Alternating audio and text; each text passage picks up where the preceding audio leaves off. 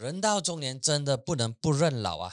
只要长时间坐着工作，就容易腰酸背痛、肩膀酸痛，然后颈椎痛，不然呢就是压力大到失眠，真是不好过。不过馆长最近用了这一款 Ionic Plus 爱赢人参保健贴之后，这些情况还真的是有所改善不少。这样一张小小张的一片，其实它有二十四种功效，堪称是血管的救星。如果你有血气不通、湿气重、皮肤敏感等等问题，可以试试看这一款一百八先从韩国进口的保健贴。它采用四种天然珍贵的成分，没有化学添加物，任何群体都可以安全使用。有兴趣了解更多的话，资讯栏有相关的详情。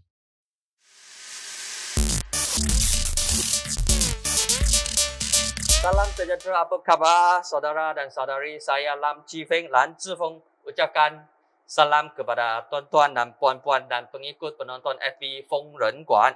Wawancara secara live ini juga sedang disiarkan dalam platform Jing Cai Dama Jing Cai News dan Sing Sen Bao I Live Post. Terima kasih kepada semua yang sedang menonton.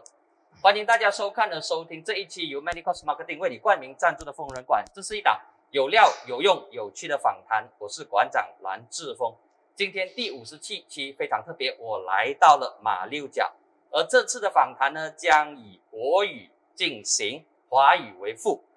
我们 cara ini akan berlangsung secara live di Melaka. Bersama saya adalah tiga tokoh pemimpin Pakatan Harapan di Melaka. Yang pertama, Tuan Haji Adli Zahari, pengurusi Pakatan Harapan Melaka pengurusi Parti Amanah Negara Melaka, calon Ketua Menteri Pakatan Harapan Melaka, merangkap calon PHN 17 Bukit Katil. Selamat datang. Ya, terima kasih. Uh, di sebelah kanan saya uh, yang berhormat Datuk T. Kok Kiu Chen Guo Chiu, pengurusi Parti Tindakan Demokratik DAP Melaka. Selamat datang. Eh, terima kasih. Dan di sebelah kanan saya adalah yang berbahagia Datuk Halim Bacik, pengurusi Parti Keadilan, Keadilan Rakyat PKA Melaka. Selamat datang. Terima kasih. Okey, saya teruskan kepada uh, soalan. Jadi, uh, pilihan raya negeri Melaka sudah berjalan satu minggu. Okey, jadi bagaimana uh, Tuan Haji sebagai pengurusi Pakatan Harapan Melaka melihat dan menilai sambutan dan juga respon daripada para pengundi. Okey, uh, Assalamualaikum dan terima kasih uh, teman-teman uh, Datuk T, Datuk Halim dan juga terima kasih ya kepada memberikan ruang kepada kami untuk berbincang. Dan kita tahu bahawa kita dah uh, melalui uh, proses uh, uh, penamaan calon dan juga sekarang ni kita sudah melalui proses uh, di mana kita melakukan kempen eh. dan kita tahu bahawa kita berada dalam uh, pandemik COVID-19 walaupun kita sudah di fasa 4 eh. uh, aktiviti sosial sudah banyak uh, berlaku tapi uh, kita tahu bahawa kita menghadapi beberapa SOP eh, yang menghalang kita daripada uh, melaksanakan proses uh, demokrasi secara biasa dan sudah barang pasti kita tahu bahawa kita melalui uh, cara berkempen dengan norma baru eh, tetapi uh, dalam masa yang sama kita juga memanfaatkan media uh, sosial kita untuk menyampaikan maklumat kerana dalam fokus satu minggu ni adalah proses kita memperkenalkan calon-calon kita dan dalam masa yang sama kita juga sudah uh, melancarkan uh, pelantikan maju bersama harapan iaitu agenda-agenda tindakan yang harus kita lakukan sekiranya kita diberikan mandat oleh rakyat. Saya yakin 28 Dewan Undangan Negeri ini secara asasnya masyarakat uh, dalam tempoh ini kita mencapai sasaran kita. Okay, uh, Tuan Haji Adli, sekarang kita masuk pusingan yang kedua sebab uh, fasa pertama tujuh hari uh, first round dah habis. Sekarang masuk uh, second round. Jadi second round, adakah strategi akan ber, berubah sikit uh, bila masuk uh, second round? Maksudnya start hari Ahad sampai hari Sabtu yang akan datang, sampai hari mengundi. Adakah sebarang strategi akan tukar ataupun ikut biasa? Ya kalau kita lihat eh memanglah kita sebenarnya dalam Pakatan Harapan kita ada fasa-fasa hmm. uh, sehingga uh, uh, hari mengundi ya. Jadi memang minggu depan kita akan masuk fasa baru di mana fasa baru kita uh, lebih banyak kita berikan penekanan kepada penyelesaian uh, masalah uh, rakyat negeri Melaka. Kerana kita tahu di Melaka ini uh, banyak isu eh, yang berkaitan dengan uh, kesihatan, ekonomi kita, uh, pekerjaan, apatah lagi isu-isu yang sudah lama tak dapat diselesaikan seperti mana banjir, uh, seperti mana isu uh, uh, air kita untuk tempoh jangka masa panjang, begitulah isu-isu yang melibatkan isu tambakan laut dan seumpamanya. Jadi fasa ke depan adalah kita banyak membincangkan tentang penyelesaian kepada masalah-masalah yang dihadapi oleh rakyat dan saya fikir Pakatan Harapan sudah bersedia untuk itu. Kenapa? Kerana kita 22 bulan kita pernah mentadbir dan uh, kita ada track record kita. Jadi itu menjadi asas uh, kepada kita untuk kita membincangkan kita 22 bulan sepatutnya kita masih ada 5 tahun dalam tempoh itu tapi oleh kerana sudah dibubarkan jadi kita sudah merancang 5 tahun akan datang apa yang mahu kita lakukan berdasarkan pengalaman kita 22 bulan. Okey, uh, balik pada uh, Dato' Halim, apakah uh, isu yang paling mendekati pengundi yang menyokong uh, PKR. Apakah uh, masalah ataupun soalan yang mereka bangkitkan, yang mereka menyuarakan kepada calon-calon PKR dalam sepanjang tujuh hari kempen ini? Okey. Uh, masalah yang utama yang biasa pengundi bangkitkan, contohlah di pengundi-pengundi di luar bandar. Uh, dia contoh dia kalau contoh kebajikan bagi warga tua warga dia mas, dia masalah permohonan uh, kebajikan zakat. Ini jadi masalah pada pada warga emas ni yang juga yang memang warga warga emas yang di kampung ni lah. Hmm. contoh macam kita di Pakatan Harapan dulu kita pemudahkan uh, permohonan JKM ni tidak melalui ketua kampung dan juga wakil ayat kawasan jadi YB masa tu uh, Haji Adri sebagai ketua menteri ubah semua tu isi borang terus hantar pada JKM memudahkan. Itu uh, yang pertama. Yang kedua di segi rangkaian internet di kawasan luar bandar cukup bermasalah. Contoh bila uh, PKP pembelajaran melalui uh, online memang kebanyakan pelajar-pelajar ketinggalan. Sebab masalah rangkaian ni memang cukup bermasalah juga di segi peluang pekerjaan. Bila peluang pekerjaan ni uh, berlaku bila COVID berlaku. Kilang-kilang banyak uh, mengurangkan pekerja dan juga ada kilang-kilang yang ditutup. Uh, jadi ini masalah-masalah yang utama yang biasa dibangkitkan bila kita berjumpa pengundi. Jadi insyaAllah bila kita dapat uh, uh, menubuhkan kerajaan baru selepas pilihan raya ini, masalah-masalah ni memang ada dalam kita punya uh, maju bersama harapan tu kita dah dah perjelaskan dan juga kita akan selesaikan masalah yang timbul benda tu kecil tetapi uh, tak diselesaikan semasa uh, BNPN memerintah. Okey, uh, 11 kerusi yang ditandingi oleh PKR, berapa kerusi yang chances dia lebih tinggi? Lebih daripada 50% uh, chances tu uh, kali ni boleh ambil balik, boleh menang pada PIU yang lepas, keadilan uh, menang pada uh, tiga seat iaitu Macap, Rebia dan Kerebang. Tapi pada PIN yang akan datang ni, kita buat akan buat tambahan insyaAllah pada, pada empat seat uh, untuk uh, melonjakkan lagi keadilan, DAP dan uh, amanah uh, menubuhkan kerajaan uh, Melaka dengan majoriti yang lebih dalam PE saja. Uh, boleh kongsi tak empat kerusi mana yang sudah ditarget, sudah okay. jadi sasaran? Yang, yang pertama, RIM. RIM. Uh, asahan. Asahan. Uh, itu lendu. Payung rumput. Payung rumput.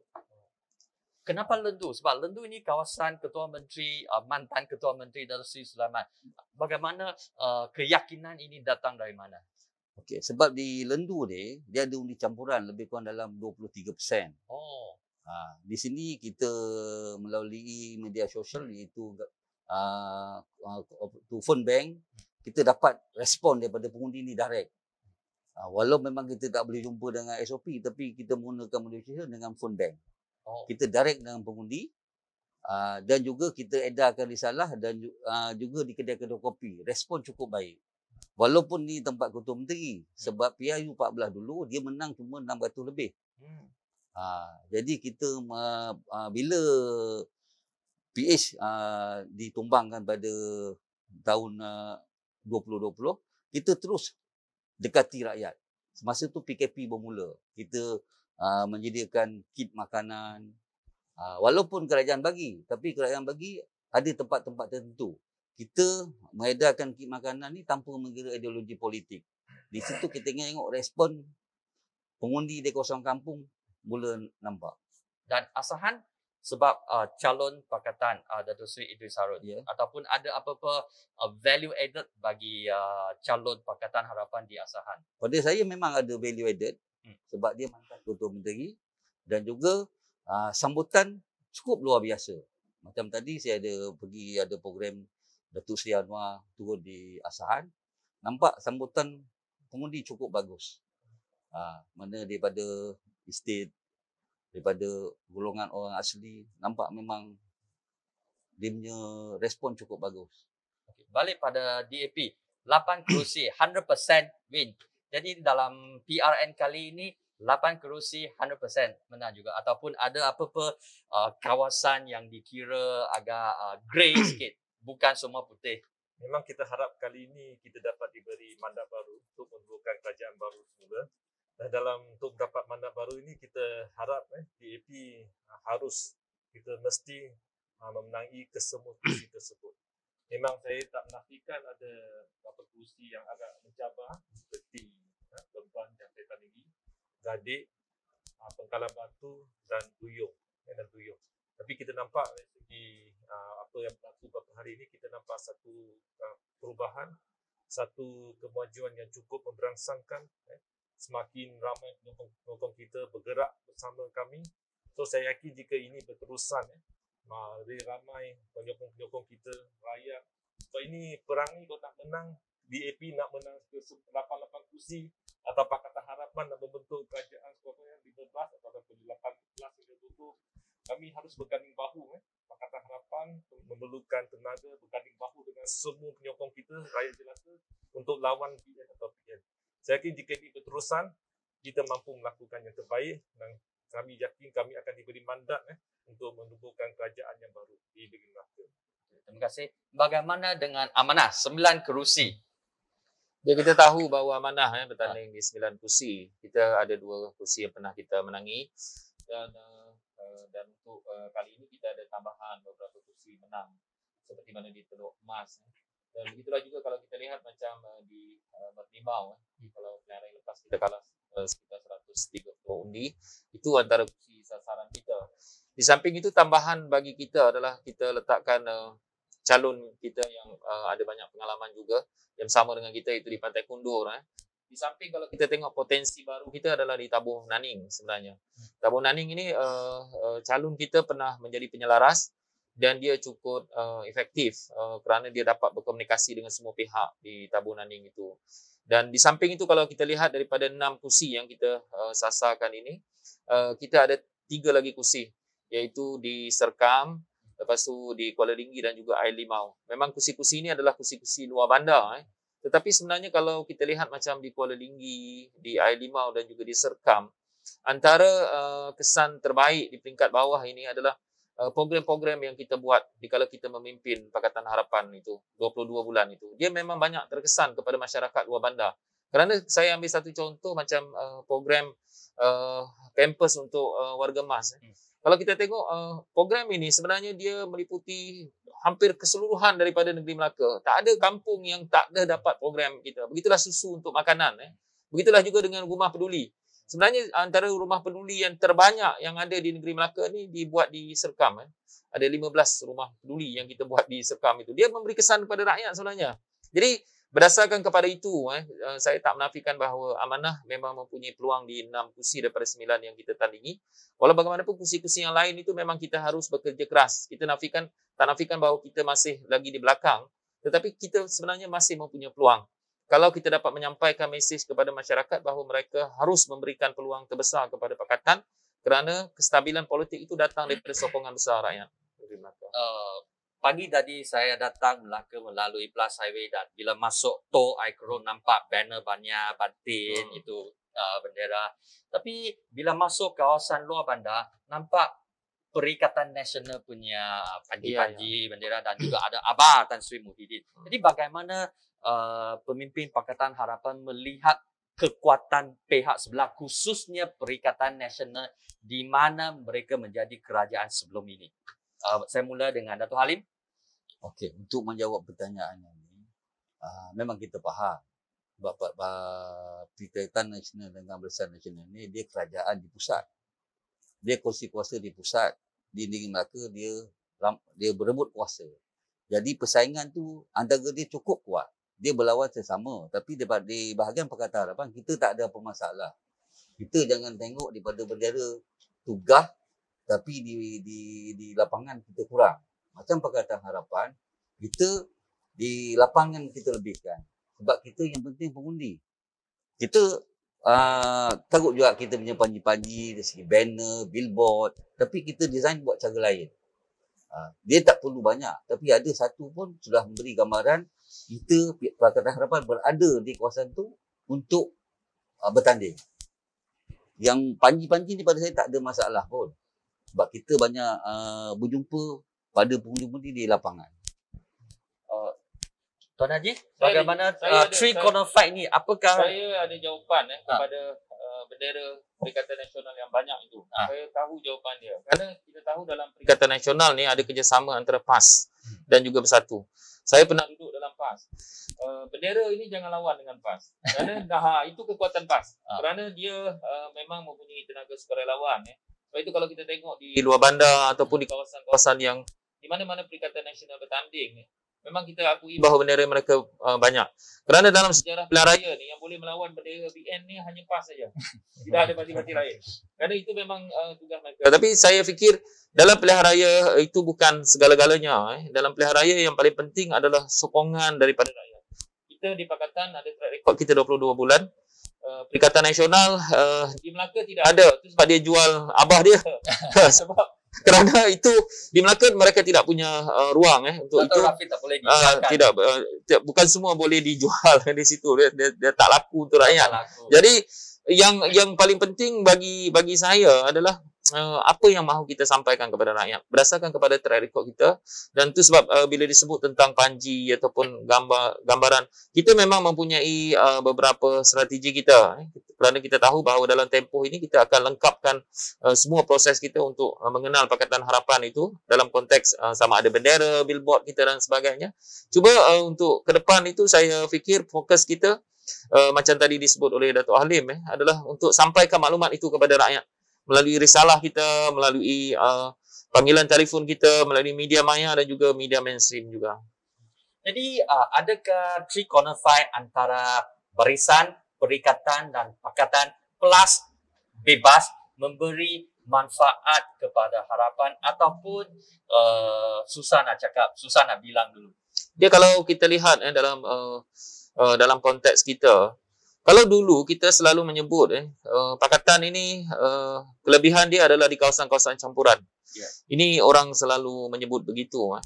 Tetapi sebenarnya di kala kita memimpin, kita pernah membuat satu kajian eh, uh, yang di uh, dengan kerjasama sebuah universiti. Sebenarnya di kala kita memimpin 22 bulan itu, sokongan Melayu kepada Pakatan Harapan itu ada di setengah-setengah dun itu mencecah sehingga 57%. Jadi sebenarnya kalau kita lihat eh kita tidak lagi dalam Pakatan Harapan bermain dalam konteks oh kawasan campuran itu milik Pakatan. Tidak begitu. Eh. Kerana kita lebih banyak melihat kepada apa yang telah kita berikan kepada rakyat. Sebab itu dalam apatah lagi bila berlaku konteks tiga penjuru ini, kawasan-kawasan yang 80% Melayu pun sebenarnya Pakatan Harapan mempunyai peluang itu. eh. Ini yang disebut uh, seperti mana yang kita sebut sebagai uh, merlimau eh ataupun kita sebut di kawasan-kawasan luar bandar kita seperti mana Lendu tadi disebut walaupun dia kawasan ketua menteri tetapi kita melihat bahawa uh, banyak juga uh, program-program Pakatan Harapan dan juga rumah-rumah rakyat itu kita bina termasuk di kawasan di Dun Lendu itu sendiri. Jadi saya fikir ini adalah peluang yang terbaik untuk Pakatan Harapan bukan sekadar kita melihat kepada komposisi kaum tetapi kita juga uh, melihat kepada keberkesanan program-program yang telah kita laksanakan di kala kita memerintah.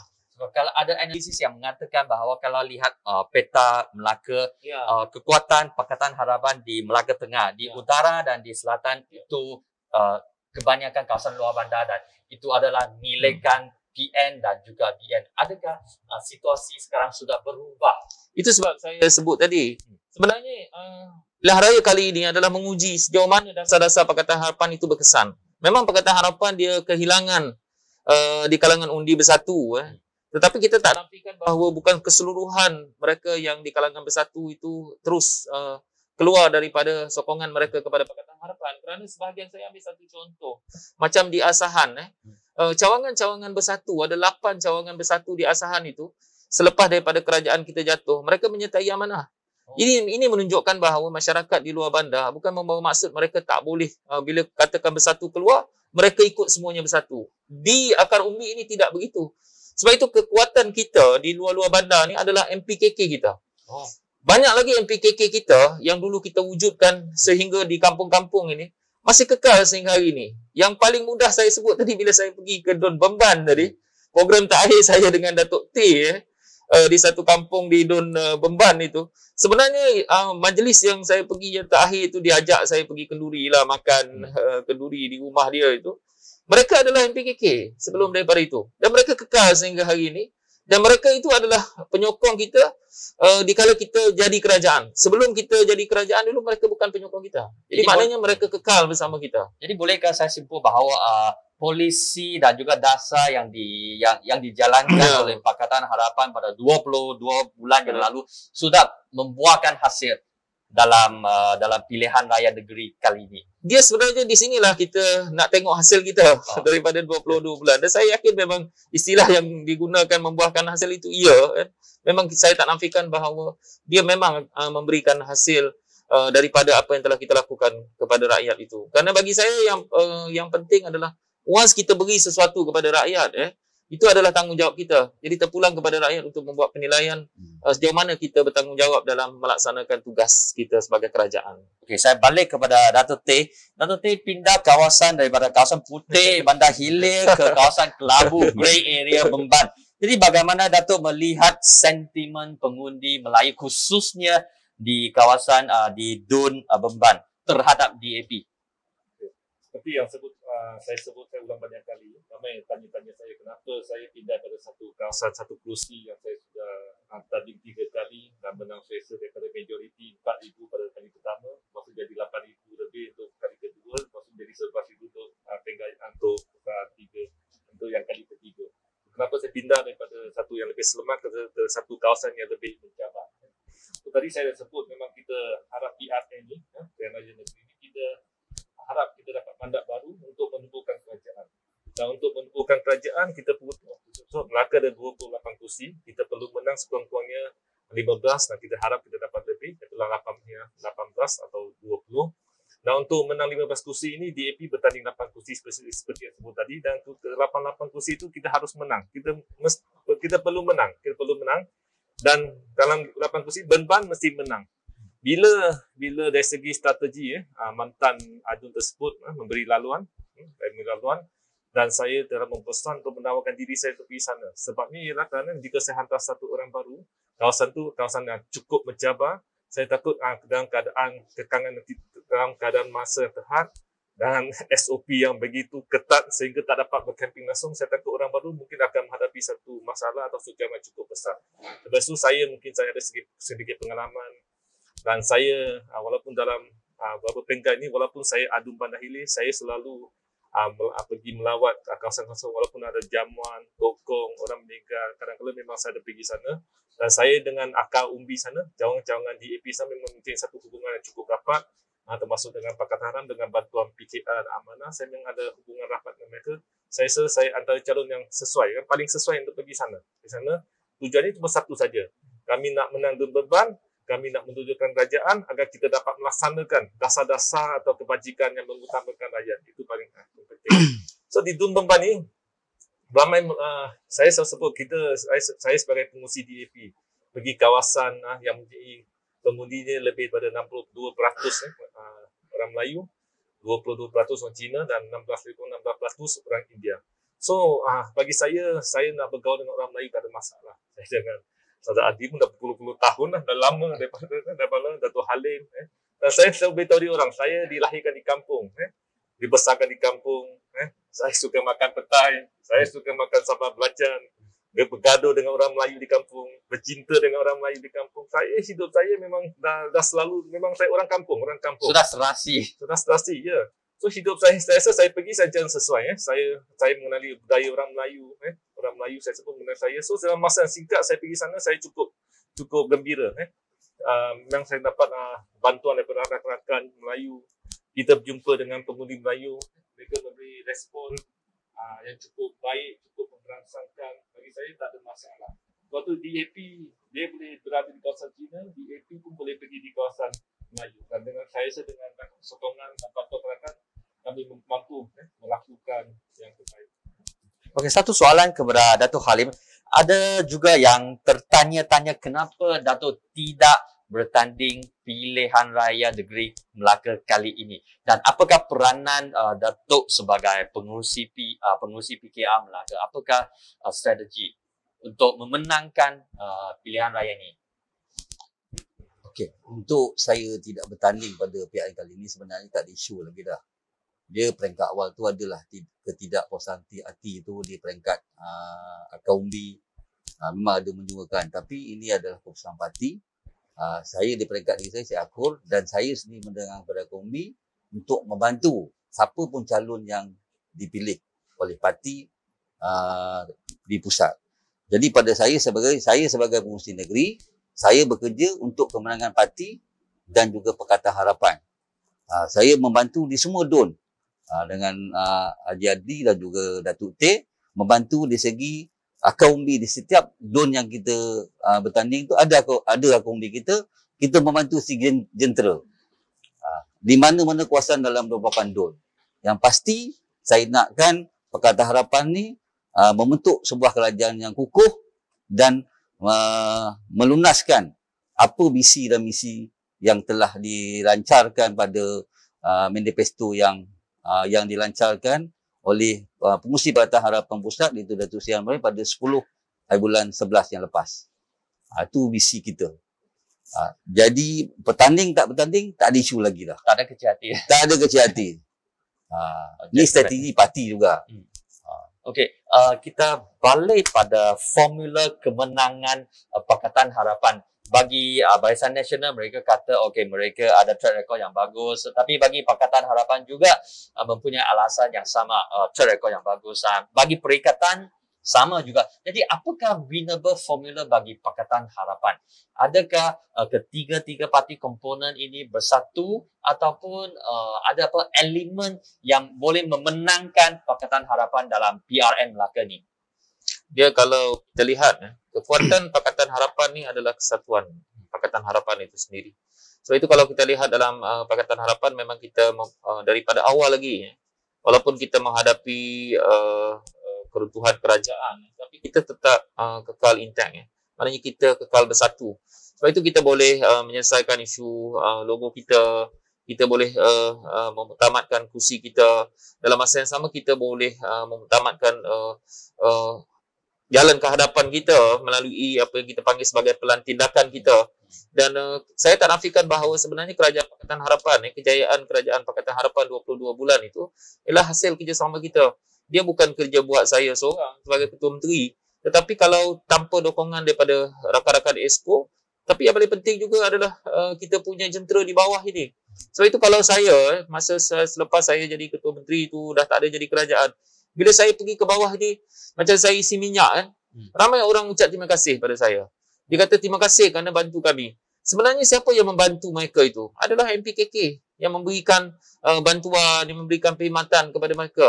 Sebab bukan bantuan itu datang daripada Ketua Menteri sampai kepada rakyat. Tidak. Tetapi jentera kita di bawah, MPKK antaranya. Sebab itu saya fikir uh, ini adalah uh, kekuatan uh, Pakatan Harapan. Sebab itu dasar Pakatan Harapan dikala dia memimpin, bentuk-bentuk bantuan yang dia berikan tanpa ada uh, mengira uh, sama ada latar belakang politik. Ini adalah satu benda yang uh, real tau. Kerana kalau kita lihat macam bantuan rumah peduli saya tengok ataupun bantuan kebajikan, dia tanpa ada garis politik. Dan bagi saya ini kekuatan uh, Pakatan Harapan itu bila dia uh, mahu uh, masuki pilihan raya ini. Kesepakatan adalah satu perkara yang penting Yang kedua bagi saya Pakatan Harapan ada kecekapan dalam memimpin. Sebab itu kalau kita tengok di kalangan esko-esko kita dan di kalau kita memimpin itu banyak isu-isu yang berkaitan dengan apa yang selalu saya sebut sebagai uh, kepintaran kerajaan itu memang diwujudkan. Kita ada Melcat eh, sebagai contoh penambahbaikan kepada sistem pentadbiran kerajaan. Begitulah juga kita datang dengan polisi-polisi baru yang banyak yang memberikan kesejahteraan kepada rakyat. Rumah sebagai satu contoh. Kita ada rumah sewa murah dengan harga RM150 eh. Mungkin ramai orang tanya saya betul ke rumah sewa tu RM150? Itu adalah betul dan kita lakukan. Dan uh, begitulah juga kita ada uh, program kita macam rumah belia, lepas tu rumah harapan dan sebagainya. Jadi bagi saya memang Pakatan Harapan bukan sahaja mempunyai kesepakatan tetapi mereka memang mempunyai kesungguhan untuk membantu rakyat dan dia dibuktikan dalam tempoh 22 bulan. Bagi saya ini uh, pengalaman kita. Dan lagi satu uh, kekuatan Pakatan Harapan saya fikir ialah rakyat di Melaka ini boleh buat perbandingan. Ha, ini kelebihan uh, yang ada pada kita. Kita memimpin 22 bulan, kerajaan yang sedia ada ni memimpin 18 bulan. Jadi dia boleh kata hampir sama lah tempoh hmm. itu walaupun kerajaan Barisan Nasional uh, sudah lama. Tetapi rakyat dalam tempoh penggal ini, dia boleh ada dua kerajaan. Dan yang paling penting ialah dia boleh membuat perbandingan. Terutamanya di kalangan penjawat awam. Oh, penjawat ba- awam. Uh, bagaimana penjawat awam di Melaka ini kalau kalau kita lihat cukup ramai juga. Kaki tangan itu hampir 10,000 orang. Dan mereka ada keluarga. Hmm. Jadi mereka boleh buat perbandingan. Macam mana kita layan dia. Macam mana kuasa yang kita berikan kepada dia. Eh compare antara dan dia boleh sebenarnya penjawat awal boleh tahu mana kerajaan yang telus. Kerana dia dia berinteraksi dengan kita dia melihat macam mana kita buat keputusan macam mana kerajaan PH macam mana kerajaan BN dan PN yang buat keputusan. Dan dia boleh tahu kerajaan mana yang sepakat kerajaan mana yang sebenarnya stabil kerajaan mana yang tidak stabil. Dan dia boleh tahu apa isu yang berlaku dalam kerajaan. Jadi saya fikir dan rakyat secara umum boleh membuat perbandingan itu. Dan siapa yang uh, terbaik dalam memberikan yang selalu kita sebut antara isu kerajaan ni adalah sistem penyampaian. Kerajaan buat dasar sampai atau tidak kepada rakyat. Jadi saya fikir ini boleh dibuat perbandingan. Tapi biasanya penjawat awam dikira ataupun dilihat lebih pro-establishment. Ya. Uh, tadi uh, Tuan Haji kata ada 10,000 penjawat awam di ya. Melaka. Jadi mungkinkah mereka akan uh, lebih cenderung kepada harapan. Bagi saya, kalau kita lihat, eh, biasanya kalau kita eh, menghadapi pilihan raya, dulu cabaran kita, boleh kita katakan majoriti penjawat awam tu bukan kata 50%, tetapi boleh kita kata 70-80% tu cenderung kepada kerajaan yang ada. Hmm. Tapi bagi saya, kalau 40% saja penjawat awam sudah bersama dengan kita dan boleh buat perbandingan, itu sudah cukup baik bagi kita. Eh, apatah lagi kalau kita menyebut bahawa majoriti penjawat awam tu bersama dengan kita. Saya cukup yakin bahawa penjawat awam sebenarnya boleh membuat perbandingan itu eh, kalau kita memimpin. Terutamanya dalam aspek-aspek yang melibatkan kecekapan, kebertanggungjawaban dan juga ketelusan kita. Untuk uh, penjawat ya. memang uh, minggu satu minggu ni saya banyak terima SMS WhatsApp daripada penjawat-penjawat mm-hmm. uh, mengatakan sokongan kita kepada mereka, mengatakan harapan mereka agar kita balik dengan ke satu satu sektor yang cukup baik yeah. lagi, satu kekuatan bagi kita. Eh, memang ramai kan kita mereka bandingkan seperti yang sebut tadi dulu macam mana kami berbincang dengan mereka kita mendengar pandangan mereka kita uh, membuat keputusan bersama dan mereka membantu melaksanakan kami saling hormat hormati dan mereka cukup selesa eh, cukup selesa dengan dan yakin dengan kerajaan Pakatan Harapan sebab itu itu merupakan satu kekuatan yang, cukup, yang baru dan cukup baik untuk kita okay. oh, ya. Terima kasih Datuk T. Uh, satu soalan yang ingin uh, tanya Datuk T. Apakah isu dan uh, masalah yang paling mendekati masyarakat Cina di Melaka buat masa ini? Dia antara banyak-banyak isu ni, ya, bukan Cina saja, India, Malaysia, saya rasa isu yang sama. Yang pertama banjir. Eh. Banjir. banjir. banjir. So saya rasa kita tadi kita dah buat satu satu janji petang tadi So kita harap jika kita diberi mandat baru, kita harap kita akan selesai dalam apa? Dalam masa lima tahun ini kita harap dapat menyelesaikan masalah banjir. Banjir bukan masalah berlaku di kawasan China saja atau di Melayu saja, dia berlaku di mana-mana di Melaka eh, tempat yang kawasan rendah. Kadang-kadang kalau air pasang mungkin bandar yang hujan. Kadang kalau hujan daripada pedalaman uh, apa lebat masuk akhirnya kawasan-kawasan pedalaman hujan. Dan China, India, Melayu juga terlibat dalam banjir. So isu banjir ini bukan satu isu yang harus diselesaikan dengan dengan segera. Ini bukan masalah rakyat dan kami tahu kami dengar suara masalah rakyat dan kami akan selesaikan ya berkaitan dengan dengan masa yang paling cepat. Ini seperti yang saya sebut tadi di RMK 11 memang ada uh, RTB ya, rancangan tempatan banjir yang harus dilaksanakan yang telah diumumkan RTB Tuyung, RTB Jasin, RTB Merlimau, RTB Wajah. Saya kita kita kena pastikan eh, RTB RTB ini dilaksanakan agar masalah banjir dapat diselesaikan dengan kadar yang segera. Di samping kita akan melakukan beberapa perkara-perkara yang untuk apa, untuk membantu eh, percepatkan atau menyelesaikan masalah-masalah banjir kilat yang berlaku. Ini banjir merupakan salah satu isu utama. Yang kedua, ramai yang tak puas hati dengan pemerintahan apa, UMNO atau BN dan PN yang uh, yang rakus, eh, yang yang tamat kuasa. Ini yang selalu disebut-sebut orang mereka. Orang Cina, mereka dah adakan satu pentadbiran yang telus, adil dan sama, mengutamakan apa kebajikan rakyat dan bukannya perebutan kuasa. Ini yang mereka cukup muak, mereka cukup marah, perebutan kuasa seperti perkuasa antara UMNO dan bersatu uh, yang berlaku di sama ada di Perak atau di di uh, pusat kerajaan pusat maupun di Melaka eh kita nampak perutan apa kuasa uh, demi kepentingan parti ya kedudukan masing-masing oleh BN uh, dan PN menyebabkan akhirnya rakyat yang mengenai kesannya rakyat yang hidup susah.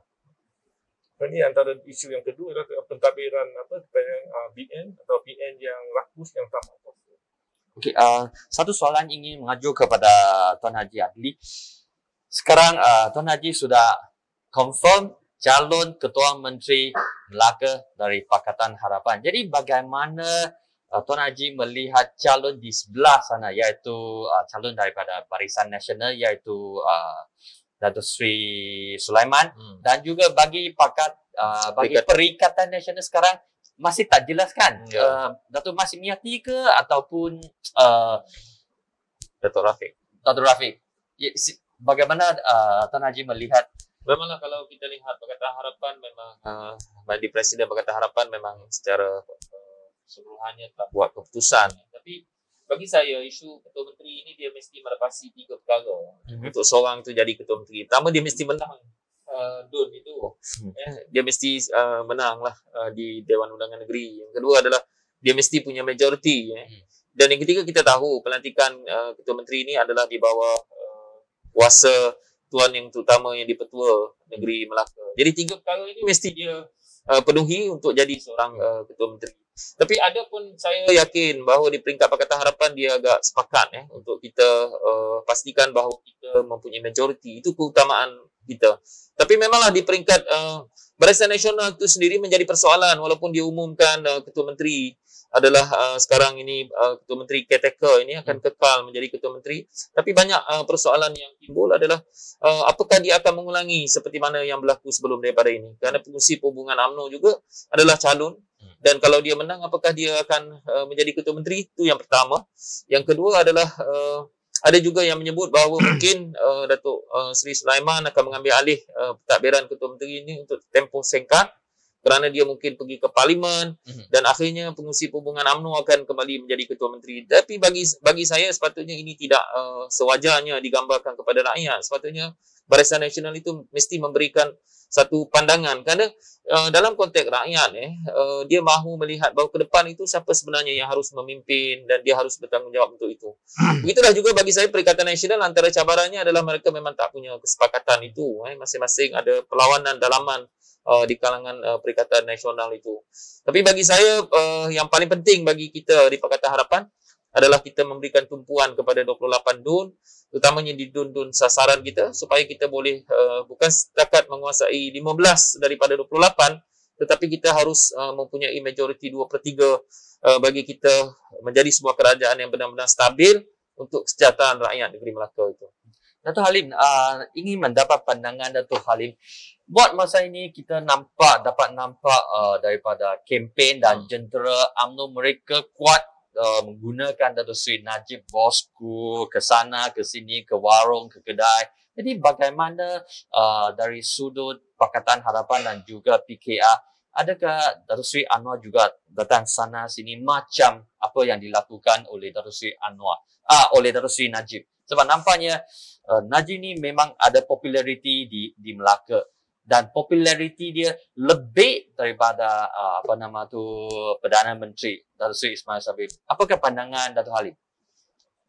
Okey, untuk yang bosku ni kita sekarang di peringkat Pakatan Harapan, kita mengikut SOP. Jadi Datuk Seri Anwar, uh, Wan Aziza, Nurul Izzah dan juga lain-lain uh, pimpinan macam tadi Dat- Datuk Dr. Zul, uh, Salihuddin Ayub, Lim Guan Eng, memang ada turun di, di Melaka. Tapi kita di segi kita, uh, Pakatan Harapan, kita mengikut SOP yang dilakukan oleh kerajaan.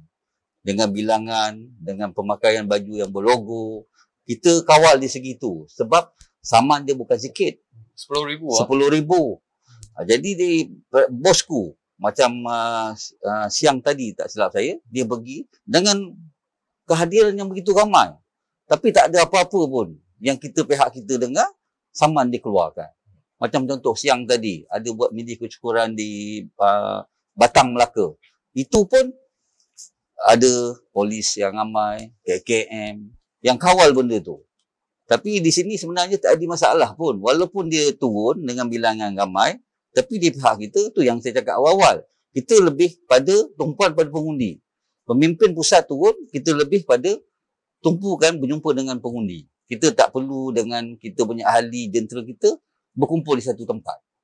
Ha, itu uh, strategi kita di Perkataan Harapan. Walaupun dia dari peringkat uh, pimpinan uh, DAP dan juga amanah, kita tak tonjolkan dengan jentera yang ramai di suatu tempat bila pimpinan pusat datang. Macam bosku dia longgok sama ramai, uh, tapi dia buat SOP dia yang langgar. Uh, dia di abah abah kau pun diturun Oh, ya. dengan uh, jentera yang ramai melanggar SOP juga. Tapi Perkataan Harapan menjaga benda ni, peraturan yang dikeluarkan oleh KKM, kita ikut. Walaupun kita bukan kerajaan, tapi kita ikut apa yang kerajaan keluarkan SOP. Kita tak mau langgar SOP ni. Ini pun menjadi perhatian pada pengundi-pengundi juga. Mungkin ada kesan dia bila kita langgar SOP, pengundi kata sama juga macam kerajaan yang terdahulu. Ha, itu.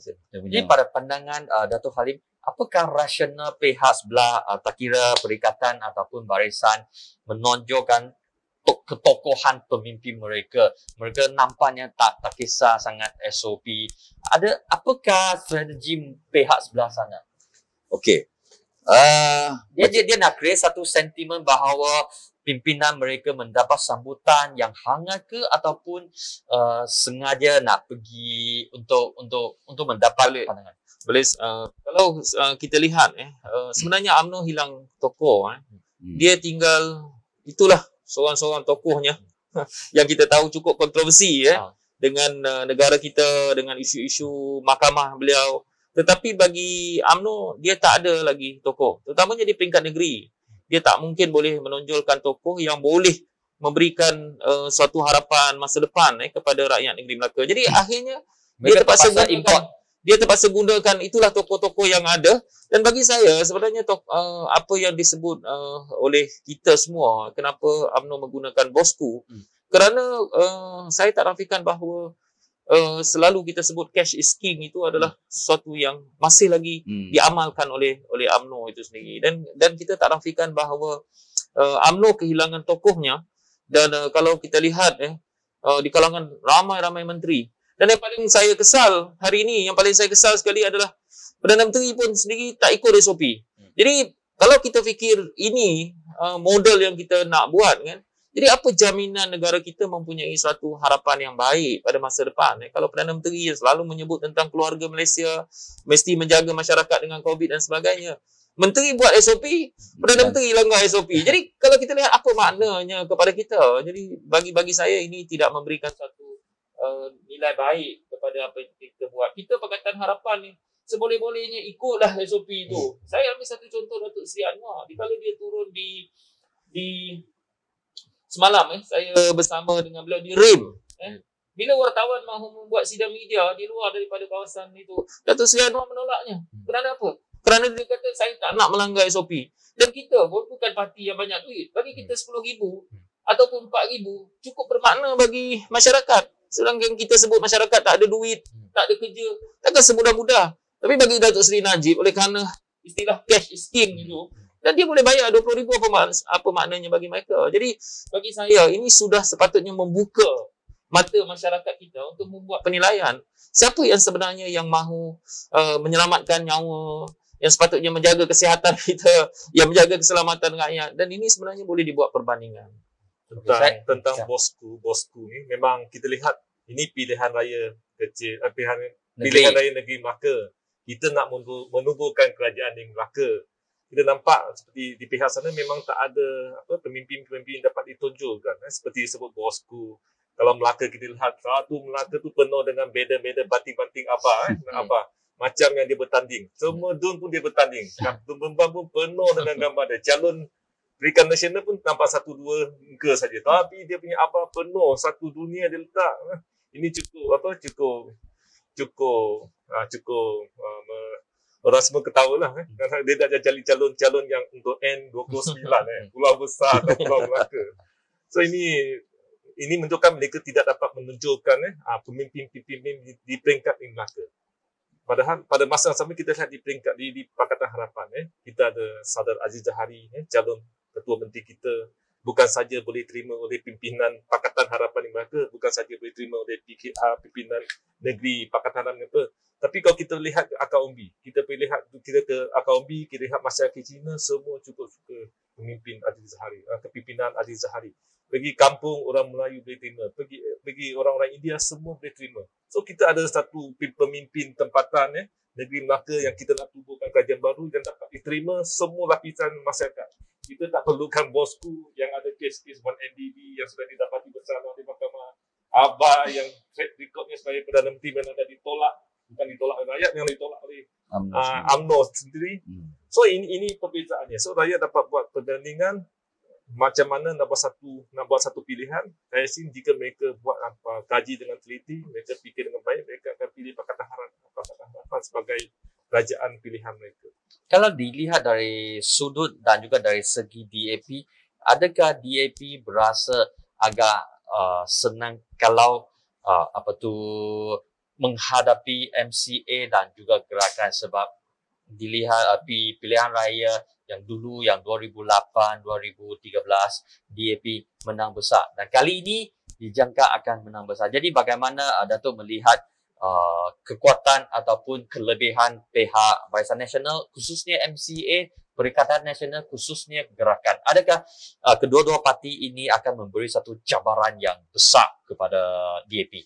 Dan uh, DAP bertanding 8 kerusi. Eh. Bukan kesemua kerusi DAP tu bertemu dengan uh, MCA. Kalau kita lihat uh, di Bandar Hilir memang betul MCA dan gerakan. Kota Laksamana, MCA gerakan ke sidang dan uh, dan uh, ICRO katakan.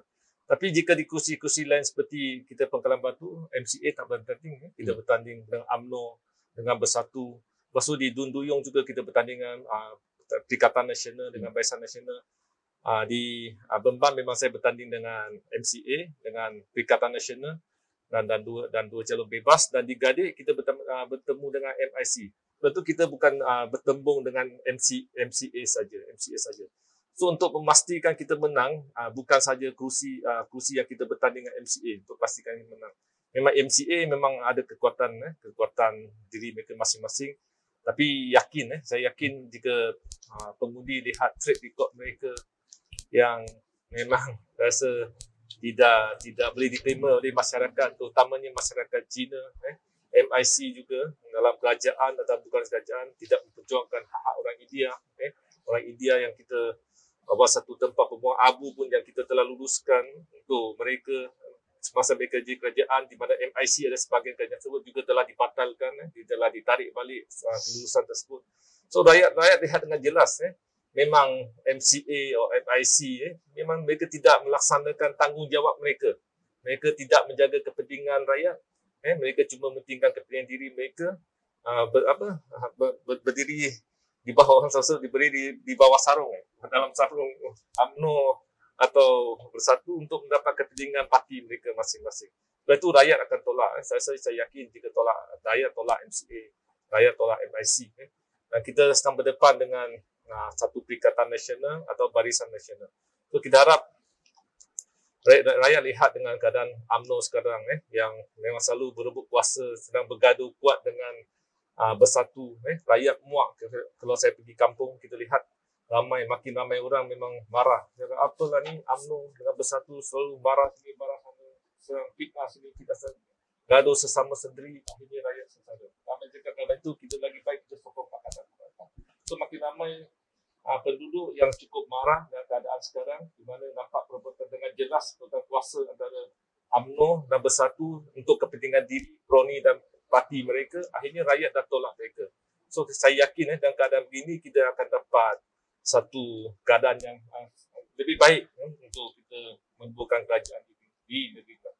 Okey, satu soalan kepada uh, Tuan Haji Adli. Saya rasa soalan ini memang sering diajukan kepada uh, Tuan Haji, iaitu boneka DAP, puppet DAP. Walaupun saya rasa uh, Tuan Haji sudah jelas banyak kali, tapi nampaknya sesetengah masyarakat Melayu masih they still buy the idea. Jadi kenapa isu ni sering ditimbul mula semula semula macam recycle tiap-tiap kali bila ada pilihan raya, pilihan raya kecil, pilihan raya negeri ke apa ke, DAP menjadi uh, sasaran dan DAP ataupun parti lain daripada Pakatan Harapan merupakan puppet pada uh, DAP. Dia- Apakah pandangan? Ya, sebenarnya kita tak nafikan eh. Uh, uh, sebenarnya di pihak uh, terutamanya Perikatan Nasional dan Perikatan Nasional uh, mereka memang tak ada isu eh. Untuk saya sendiri kan mereka tak membangkitkan apa isu kita kalau kita mentadbir. Jadi isu yang mereka boleh mainkan adalah menimbulkan sentimen uh, kebimbangan kepada orang Melayu dan kebimbangan itu adalah uh, apa yang disebut tadilah sebagai boneka dan seumpamanya. Tapi selalu saya sebut eh, fokus saya memang saya beritahu bahawa kita orang Melayu ada kecenderungan kepada orang Melayu.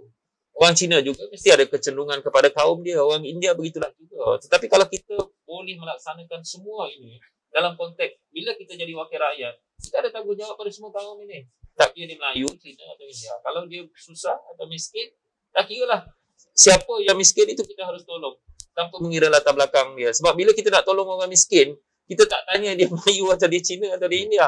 Macam tu juga dengan sistem pendidikan kita. Bila kita nak tolong pendidikan anak-anak kita, bukan kerana oh dia uh, bangsa dia dan sebagainya. Bagi kita orang yang perlu dibantu, anak-anak yang perlu dibantu, yang miskin ataupun yang uh, perlu dapatkan bantuan daripada kita harus kita bantu tanpa mengira latar belakang. Sebab itu bagi saya memang uh, di pihak uh, Barisan Nasional dan Perikatan Nasional mereka memang ketandusan isu.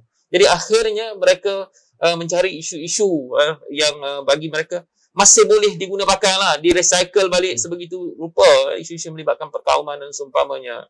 Dan saya fikir rakyat Melaka ini tidak begitu. Eh. Dalam banyak kajian yang saya lihat, eh, dia sebenarnya rakyat Melaka, uh, keharmonian orang Melaka. Kalau kita tengok macam di di kedai-kedai makan, kalau kata di warung-warung, eh, kita ambil satu contohnya mi bodoh saja. Eh. Kita tengok dalam tu ada orang India, orang Cina, orang Melayu. Sebab itu di Melaka ini isu-isu begitu tidak akan memakan uh, uh, sentimen masyarakat secara umum. Mungkin ada golongan kecil, tapi bagi saya dia tidak akan menentukan keputusan pilihan raya. Sebab itu saya tidak bimbang dianggap sebagai boneka kerana sepanjang saya bekerja eh, dengan Datuk Alim, dengan uh, YB, YB uh, T dan sebagainya, pengalaman saya eh, uh, keharmonian kita itu yang menjadi kekuatan kepada kita. Sebab itu saya selalu yakin eh, uh, bukan isu boneka tetapi kesepakatan kita itu yang menjadikan kita kuat dan kita boleh memacu Melaka ke hadapan. Uh, Datuk Halim, adakah Datuk Halim berasa uh, susah nak terangkan isu ni kepada uh, pengundi-pengundi ataupun kepada masyarakat Melayu khususnya bahawa isu boneka ini ataupun uh, Datuk berasa ini cuma satu apa tu propaganda yang dimainkan oleh pihak sebelah. Apa uh, saya setuju dengan uh, Tuan Haji Adli.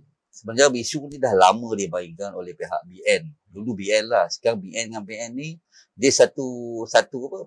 Uh, PN ni serpihan daripada UMNO juga. Isu tu sama juga dia bawa. Dia dah memang dah tak ada idea lagi di segi membantu rakyat apa semua dia tak ada. Itulah uh, isu yang dimainkan selalu. Uh, Babi Adli boneka jadi boneka pada DIP. Sebenarnya tu tak tak dah tak laku lagi dah. Sebab bila kita jalan di kampung, bila kita Cina dengan Melayu ni dia boleh duduk sama, makan, bincang, tak ada masalah. Benar. Sebab itu isu yang dah lapuk dah pada saya dah. Uh, sekarang rakyat nak pengundi nak satu kerajaan yang uh, ada integriti dan membantu segi kebajikan dan kesihatan rakyat. Itu yang penting sebenarnya. Isu tu tak ada dah tak ada tak di, tak dimakan oleh pengundi dah. Pengundi dah bijak dan dia tengok sendiri Pulau Pinang macam mana dan di peringkat pusat walaupun kita mengentah 22 bulan.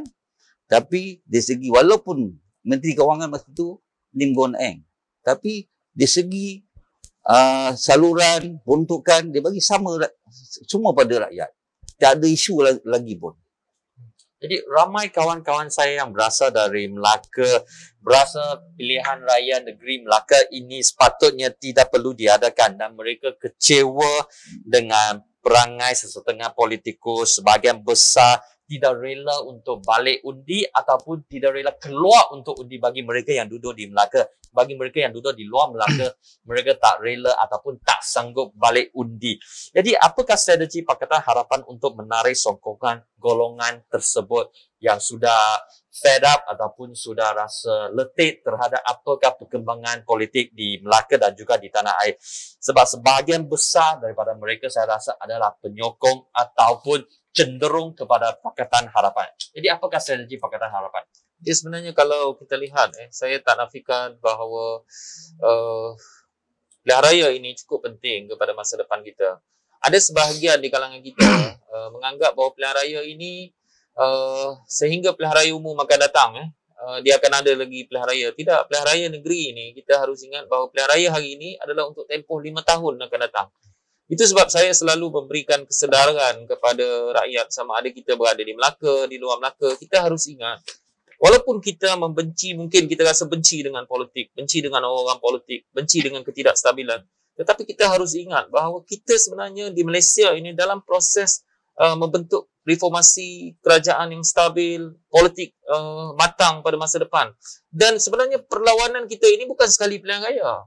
Indonesia sebagai satu contoh, eh, bila mereka dapat jatuhkan Golkar, mereka menghadapi proses untuk menstabilkan politik mereka lebih daripada 10 tahun. Mereka ganti seorang Perdana Menteri macam Habibie, setahun setengah saja, ganti saja. Lepas tu naik Gus Dur, Megawati dan sebagainya. Sebab apa?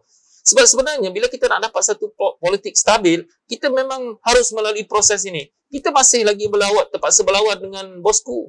Kita terpaksa berlawan dengan saya sendiri pun saya rasa bangga lah. Saya lawan dengan bosku. Saya lawan dengan abah kau kerajaan kerajaan gagal ini. Dan dan kalau kita lihat eh sebenarnya cabaran kita bukan hari ini saja. Bukan sekali pilihan raya kita dah reform. No. Kita mesti terus berlawan itu untuk dapatkan kerajaan yang lebih stabil pada masa depan. Sebab itu macam saya sebut, sebenarnya kehidupan kita banyak ditentukan oleh orang politik. Kasut anak kita pakai hitam atau putih, orang politik yang tentukan. Baju yang kita pakai, makanan yang kita beli, harga beras kita, orang politik yang tentukan. Rumah, mahal, murah, orang politik yang tentukan. Jadi kalau kita tak memilih pemimpin yang betul, kita biarkan, terpulanglah kepada mereka. Sebenarnya apa yang keputusan yang kita buat? Sebenarnya kita memberikan satu keputusan yang buruk kepada masa depan kita. Jadi sebab itu kita mesti, dalam apa keadaan sekalipun, kita mesti memilih dan kita mesti ada rasa tanggungjawab pada negeri, pada negara kita. Kenapa? Kerana dia akan memberi kesan terus kepada kita. Dan saya yakin kalau ada kesedaran di kalangan rakyat, bukan kata dalam um, atau dia berada di Kuala Lumpur atau di Johor, eh. tapi saya tengok uh, ramai juga yang mesej saya yang berada di luar negara yang uh, mahu uh, mengundi dan uh, mereka mula tanya saya hari itu macam mana nak selesaikan uh, undi pos dan sebagainya. Jadi maknanya rakyat memang ada tanggungjawab itu. Dan saya yakin kalau setakat nak datang uh, ke Melaka ini semua orang memang dah lama duduk rumah. Duduk rumah berkurung dah setahun lebih. Jadi kalau nak balik tu saya yakin bahawa mereka akan ada rancangan untuk datang ke Melaka, balik ke Melaka uh, untuk uh, mengundi pada 20 hari bulan. Alasan itu uh, memang sahih dan juga memang kuat tapi cuma mesej yang disampaikan kepada pengundi ataupun uh, sama ada pengundi mereka menerima alasan hmm. yang kukuh itu uh, itu menjadi satu masalah walaupun uh, dari segi Pakatan Harapan daripada Tuan Haji dan juga Datuk T, Datuk Halim uh, seringkali mengulangkan Ya. kepentingan untuk mengundi tapi se, uh, setahu saya ataupun daripada pengamatan saya masih ada uh, syawah sangka tak berapa rela untuk untuk untuk untuk undi dan ini akan merendahkan kadar pengujian. I- Ini inilah yang yang yang yang ramai yang khawatir dan juga SPR juga yang khawatir. Memanglah saya tak nafikan eh, memang uh, di kalangan mereka yang kecewa itu akhirnya mereka sebenarnya di Indonesia ada istilah yang dipanggil sebagai golongan putih. Okay. Dikala uh, golongan putih. Golongan putih adalah golongan yang kecewa kepada sistem demokrasi di Indonesia dikala Golkar dijatuhkan. Dan saya tak nafikan di Malaysia juga akan uh, menghadapi itu. Sebenarnya di Malaysia golongan yang kecewa yang tak mahu mengundi ini mereka adalah golongan putih yang menganggap bahawa mereka memang mahu membersihkan diri dia daripada politik. Tetapi akhirnya di Indonesia golongan putih ini akhirnya tidak tidak uh, boleh kekal lama juga. Kerana mereka tahu kalau politik itu hitam, dia juga akan menerima kesan hitam itu. Sebab itu jangan jadi golongan putih seperti mana yang telah berlaku di Indonesia. Kita jangan merasakan bahawa kita uh, putih kerana kita tak nak bercampur dengan segala kekotoran politik. Tetapi kalau kita mahu menjadi golongan putih di Malaysia, dalam konteks Malaysia, kita harus memimpin pemimpin yang terbaik bagi kita. Buatlah penilaian berdasarkan apa yang kita tahu, tetapi kita mesti mengundi. Datuk Teh, apa pandangan Datuk Teh? Sebab ramai di kalangan uh, kawan-kawan saya yang bekerja di Kuala Lumpur, mereka kata, eh tunggu dulu lah. Masih ada satu minggu untuk fikir. Jangan tergesa-gesa untuk untuk untuk drive back to work. Memang kita harap, ha? tapi kita nampak banyak perubahan, penambahbaikan, tambah semakin ramai yang uh, rasa uh, mereka maklum, eh, mereka rasa pentingnya untuk mengundi. So, kita dapat maklum balas pada orang ramai, semakin ramai yang akan mengatakan mereka nak balik untuk mengundi. Eh, makin ramai daripada luar negara ada yang waktu tu mereka daftar sebagai uh, wakil pos lah apa wakil uh, undi pos undi pos ada yang hantar kita pas mereka sudah dapat uh, borang tersebut mereka sudah hantar balik eh, sudah hantar balik so kita nampak memang semakin ramai yang tahunya pentingnya untuk mengundi dan dalam keadaan seminggu ni kita lihat memang ramai yang membeli malam balas mereka akan balik untuk mengundi jadi walaupun saya tak ha, saya uh, saya rasa memang ada banyak lagi penambahbaikan yang harus dilakukan. So kita harap dalam kempen-kempen dalam seminggu ini dari semas di samping kita memberitahu apa fasa-fasa kita teruskan fasa-fasa kita tersebut apakah kita akan lakukan eh apakah apa masalah-masalah yang kita nak selesaikan apakah plan tindakan kita nak lakukan pada masa sama kita juga akan melakukan kempen-kempen eh, untuk memberi galakan kepada orang ramai untuk memberi kesedaran kepada orang ramai supaya balik mengundi pentingnya untuk mengundi. Jadi di sini saya juga saya rasa saya juga bagi diri saya saya juga tidak puas hati. SPR sepatutnya mereka mempunyai tanggungjawab untuk memberi garakan kepada orang ramai untuk balik mengundi, memberi kesedaran melalui apa-apa jenis program termasuk melalui TV dan atau FB dan sebagainya. Kita lihat SPR tidak melakukan tugas ini dengan baik eh, dengan baik dan saya rasa ini harus diperbaiki eh, kita di, di samping parti-parti politik eh, selalu membuat program-program untuk menjaga orang ramai untuk bermudi, SPR juga harus uh, mengambil tanggungjawab untuk memberi garakan kepada orang ramai untuk balik mengundi. Nah, ini saya rasa mereka tidak melakukan dengan baik. So kita harap dalam seminggu ini kita juga akan melakukan kempen-kempen eh, untuk memberi kesedaran, memberi galakan kepada orang ramai untuk balik mengundi. Okey, uh, soalan kepada Tuan Haji, 11 kerusi Dun Melaka diangkat ataupun dilihat dengan pengundi Melayu lebih daripada 70%. Manakala 17 kerusi adalah mix dan di antara 17 kerusi ini uh, empat merupakan majoriti pengundi Cina. Jadi bagaimana Amanah dan juga PKR uh, boleh memenangi kerusi majoriti Melayu ini? Memandangkan barisan dan juga perikatan mempunyai upper hand dalam undi Melayu. Jadi apakah pandangan uh, Tuan Haji? Memanglah saya lihat eh dalam uh, kursi-kursi yang uh, campuran ini macam saya sebutkan tadi ada beberapa perkara yang harus kita ambil pertimbangan. Pertama adalah uh, memang selalu kita menilai kawasan-kawasan ini berdasarkan 30% undi bukan Melayu, 70% undi Melayu, kawasan itu sudah tidak kira selamat bagi uh, Barisan Nasional dan seumpamanya. Tetapi macam saya sebutkan tadi bahawa sebenarnya ini adalah masa di mana Pakatan Harapan menilai sendiri kerajaan 22 bulan yang mereka telah uh, lakukan. Sebab itu bagi saya, bagi kawasan uh, itu yang pertama. Yang kedua adalah tiga penjuru ini. Dan kita tahu bahawa uh, dengan tiga penjuru, uh, parti-parti uh, boleh memenangi suatu kursi itu uh, hanya dengan mungkin mendapat uh, sekitar 45% atau 40% undi. Itu boleh berlaku uh, dalam pertandingan tiga penjuru. Jadi, uh, saya menyebut bahawa sebenarnya kalau kita melihat secara keseluruhan, Pakatan Harapan ini Uh, bukanlah kata UMNO itu bila dia punya majoriti Melayu itu dia boleh sampai majoriti Melayu sehingga 70 ataupun 80%. Tidak begitu juga. Eh. Sebab kalau kita lihat pengalaman kita, uh, kerusi yang paling kita lemah, eh, iaitu uh, kalau dululah pilihan raya yang ke-14 itu Tanjung Bidara.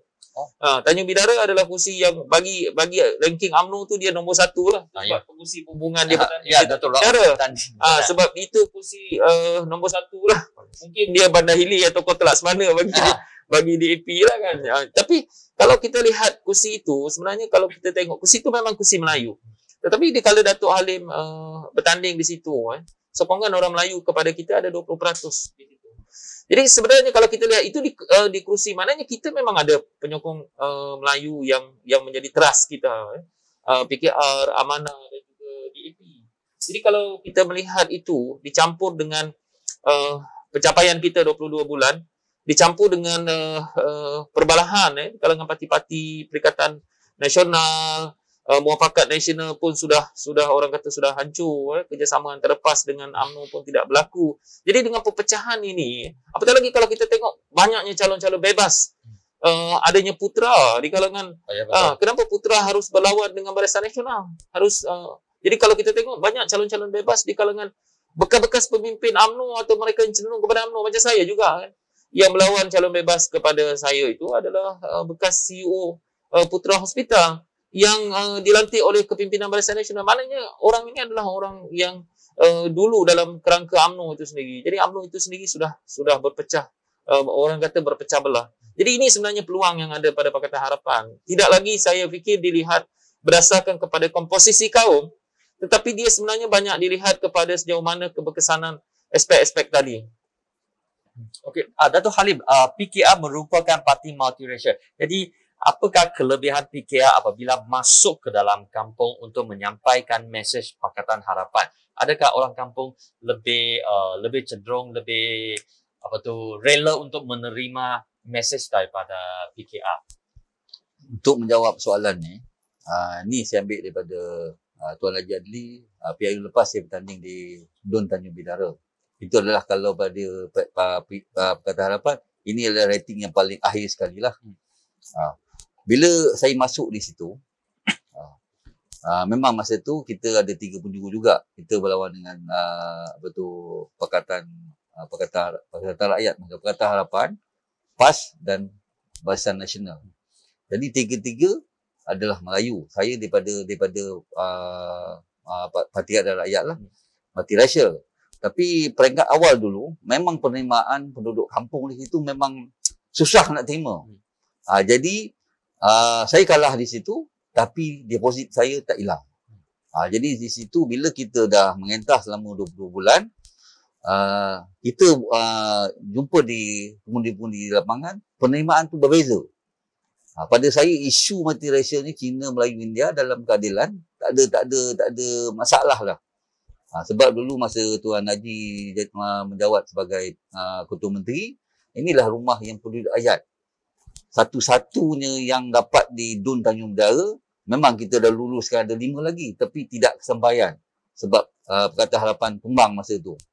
Jadi bila uh, rumah penduduk ayat ni di banner di dalam Dun Tanjung Bidara, kesan dia cukup besar. Sebab dulu ada rumah PPRT. Ha, sekarang bila PH Mendah yang ada di AP, Amanah dengan Keadilan, kita lancarkan rumah penduduk rakyat ni, kesan dia cukup besar di Dun Terminal dan sekitar Dun dalam Parlimen Masjid Tanah. Ha, itu yang uh, baik dia. Kita dalam uh, kesepakatan dalam PH ni, memang uh, dah diterima oleh masyarakat luar bandar. Uh, balik pada Datuk Teh, ada ramai juga yang mengatakan bahawa DAP kali ini sokongan masyarakat Cina terhadap DAP mungkin akan merosot sikit dan uh, kerana banyak isu uh, menghadapi uh, apa tu ataupun banyak isu yang di DAP susah nak menjelaskan. Jadi bagaimana Dat, uh, Datuk melihat sokongan masyarakat Cina terhadap DAP akan merosot? Saya saya tidak menafikan semasa kita jadi kerajaan ya, bukan saja negeri atau pusat. Mungkin ada beberapa perkara yang kita tidak kita telah uruskan dengan tidak baik. Kita tidak uruskannya dengan dengan baik. Dan ini tidak menjejaskan ya, atau memberi peluang eh, peluang kepada pihak lawan untuk menyerang kami ya, bertubi-tubi eh, bertubi-tubi. Orang memang ini bukan satu pengalaman yang cukup baik bagi kami. Eh. Kalau rasa jika diberi peluang ini, kami harus eh, tak, uh, uruskan dengan uh, perkara-perkara yang mungkin ada sensitif, eh, lebih sensitif, harus diuruskan dengan baik dan berhati-hati. Ini janji kami, jika diberi mandat lagi, kita akan menguruskan perkara-perkara tersebut dengan lebih baik, dengan baik, dengan baik. Tapi ini juga bukan satu kerisauan kita. Nombor satu, mungkin ramai yang yang uh, mereka marah, eh, mereka marah, tapi mereka tidak, uh, mungkin mereka kecewa, tapi mereka tidak harus terhenti di sana, eh, sana. Sebab kita risau jika katakan peratusan mengundi orang penyokong-penyokong kita, bukan saja Cina, eh, mungkin uh, sebahagian besar orang Cina, uh, Cina yang menyokong Pakatan Harapan atau DAP Berharapan dan sebahagian uh, penyokong-penyokong kita India dan Melayu.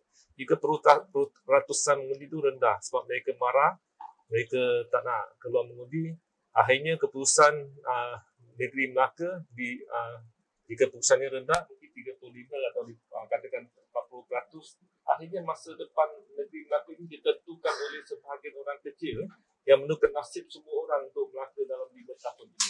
Ini bukan satu keadaan yang cukup membimbangkan dan cukup tidak sihat. Apatah lagi, apatah lagi jika mereka yang keluar mengundi itu semua penyokong UMNO, penyokong penyokong Perikatan Nasional. Akhirnya mereka yang menjadi kerajaan. Dan saya yakin, eh, tadi saya dah setuju memang ada perkara-perkara yang kita tidak uruskan baik. Tapi rakyat secara keseluruhannya, mereka memang tak sokong UMNO. Eh. Mereka tolak UMNO sama sekali.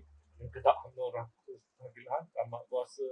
Atau mereka memang tak boleh terima Perikatan Nasional, eh, Perikatan Nasional.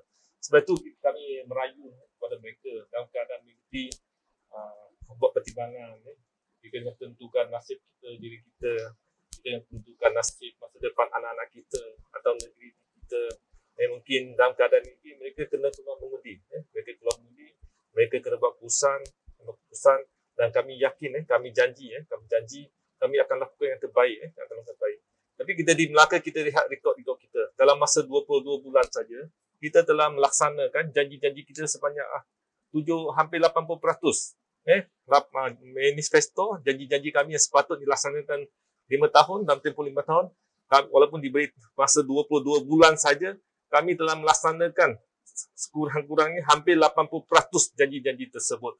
Kita bawa banyak-banyak inisiatif yang baik untuk rakyat parking percuma dulu tak pernah berlaku ada parking percuma kat Melaka kita jadi kerajaan dalam 100 hari kita umumkan Melaka setiap hari Sabtu Ahad dan cuti umum cuti aman parking percuma dulu tak pernah ada bas percuma dalam masa singkat saja kita umumkan dalam keadaan kewangan yang cukup terhad kita bagi uh, apa ke, uh, kebaikan ini, kebajikan ini, bas percuma. Eh, dan setiap bulan ham, lebih ber 10,000 rakyat Melaka yang menikmati uh, kemudahan ini. Eh, kita nak memperluaskan hingga ke luar bandar. Banyak lagi kita buat seperti rumah peduli. Rumah peduli itu kalau kita lihat orang-orang miskin, eh, ada yang ada tanah, eh, mereka tak mampu mendirikan rumah mereka. Kami kerajaan negeri dengan kerajaan sumber kewangan terhad, kami telah membuat penjimatan. Akhirnya kita bina rumah mereka. Kosnya ada 37,000 hingga 42,000. Dan kita bina secara percuma. Lepas tu rumah bekat lagi. Orang muda nak beli rumah tak mampu. Nak sewa rumah mahal. Kami melaksanakan rumah bekat. Rumah bekat tu kita sewa kepada orang muda. Tiga bilik. Satu rumah tiga bilik dengan sewa serendah RM150 sahaja. Banyak lagi rumah harapan rumah mampu milik di Melaka eh, telah diumumkan oleh ekonomi uh, Kementerian Kewangan rumah Melaka rumah mampu milik antara rumah yang paling mampu dimiliki maksudnya dalam keadaan kewangan kamu pendapat kamu memang kamu mampu untuk beli rumah di negeri Melaka so banyak inisiatif-inisiatif yang baik kita telah lakukan eh. kita, kita yakin jika lihat rakyat lihat uh, usaha kami dalam dua-dua bulan ini mereka uh, uh, boleh memaafkan kami dan mereka akan mengundi kami Okey, uh, Tuan Haji, uh, kita bincang sikit mengenai Manifesto Pakatan Harapan. Ya. Apakah kelebihan Manifesto Pakatan Harapan berbanding dengan Barisan Nasional dan Perikatan Nasional setahu saya belum lagi kan uh, Ya. manifesto mereka. Tak tahu lusa ke besok ke lusa. Okey, apakah keistimewaan Manifesto PH dengan BN? Sebenarnya kalau kita lihat eh, kenapa kita tidak namakan kita punya uh, pelan tindakan itu sebagai manifesto Hmm. eh. Kerana bagi kita dalam suasana kita menghadapi COVID-19 dalam keadaan ekonomi kita baru sahaja pulih dan tidak pulih sepenuhnya dalam keadaan kita hilang banyak pekerjaan. Jadi bagi kita yang paling penting ke depan ini adalah kita harus bertindak sebenarnya. Sebab itu kita namakan kita punya uh, tindakan ini adalah pelan tindakan uh, maju bersama harapan. Sebab itu kita merangka, apa yang kita rangka dalam itu adalah tindakan-tindakan yang harus kita buat. Eh. bukan berdasarkan kepada uh, uh, cadangan atau sebagainya. Sebab itu kalau kita tengok antara perkara pertama yang kita mahu buat adalah dana ihsan COVID-19. Kerana apa? Kerana kita tahu banyak yang terkesan dengan COVID-19. Tapi ini makan belanja kan? Dia memang akan uh, kita harus memperuntukkan itu. Sebab itu macam di bajet kerajaan negeri, kita tahu bahawa di Melaka ini sebenarnya bajet untuk rakyat itu dalam setiap kali bajet itu kita hanya membelanjakan sekitar 12% sahaja daripada pendapatan kerajaan negeri untuk rakyat.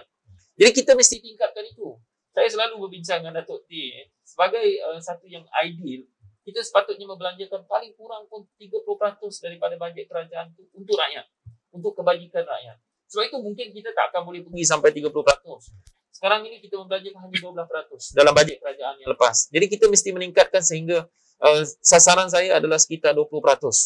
Kita mesti sasarkan 20%. Sebab itu bila kita menyebut bahawa dana ihsan kita memang memerlukan uh, bajet tapi kita harus mulakan untuk pendidikan anak-anak yang kehilangan ibu bapa kerana COVID, untuk kebajikan dia dan begitulah juga kalau kita lihat macam peluang pekerjaan. Macam mana kita nak menyediakan peluang pekerjaan? Kalau kita harus melihat balik PBT kita, JLC kita, kalau satu JLC kita menyediakan dua peluang pekerjaan, kita sudah ada 100 uh, peluang kerja.